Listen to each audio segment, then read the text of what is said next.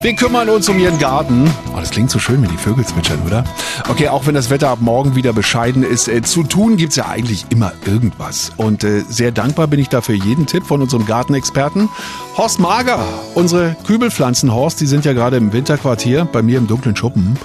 Aber manche leiden oft an Schädlingsbefall. Hast du einen Tipp, was wir da tun können? Es sind in der Tat schwere Zeiten für die Kübelpflanzen im Winterquartier. Es ist ja. zu warm, es ist zu dunkel, alles doof. Und Oleander, Lorbeer, Olive, die mögen es natürlich gar nicht. Und dann kommen die Schädlinge. Hm. Das sind häufig Schildläuse. Das sind so unbewegliche, klebrige Tierchen, die an der Pflanze saugen. Und die bekommt man eigentlich ganz gut los.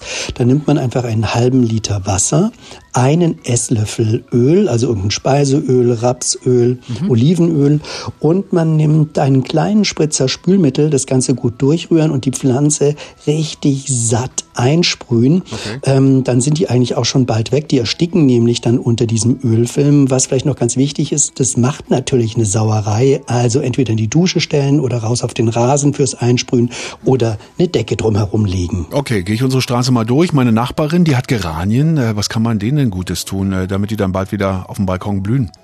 Die Geranien, sprich Pelagonien, die jetzt so in den Hausfluren stehen, die sehen ja ein bisschen schwächlich aus und ja. denen kann man eigentlich ganz gut helfen.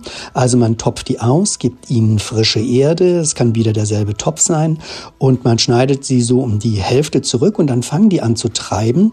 Wenn die jetzt aber gleich Knospen bilden, dann muss man diese ersten Knospen entfernen. Das soll nämlich erstmal eine ganz starke, kräftige Pflanze werden und erst dann soll sie anfangen zu blühen und die ersten Knospen würden sie einfach zu sehr schwächen. Ich glaube, ich bin kein Alien, wenn ich sage, ach, wäre das nicht schön, wenn es wieder Frühling wird und es überall wieder blüht. Hast du vielleicht einen Tipp, wie man Frühlingsblüher oder Frühblüher einfach wieder vermehren kann?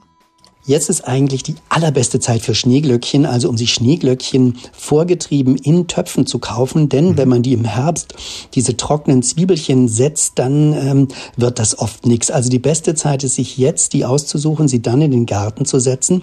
Das funktioniert am allerbesten. Auch wer Schneeglöckchen teilen möchte, sollte das jetzt tun. Die Engländer sagen, man teilt sie in the green, also wenn sie grünes Laub haben, dann also nach der Blüte ausbuddeln, teilen und dann an den Ort setzen, setzen, wo man sie gerne haben möchte. Und das funktioniert einfach viel, viel besser, als im Herbst die kleinen Zwiebelchen zu setzen. Super Tipp von unserem Gartenexperten Horst Marker. Wieder heute Abend in Schön und Gut bei den Kollegen vom RBB Fernsehen.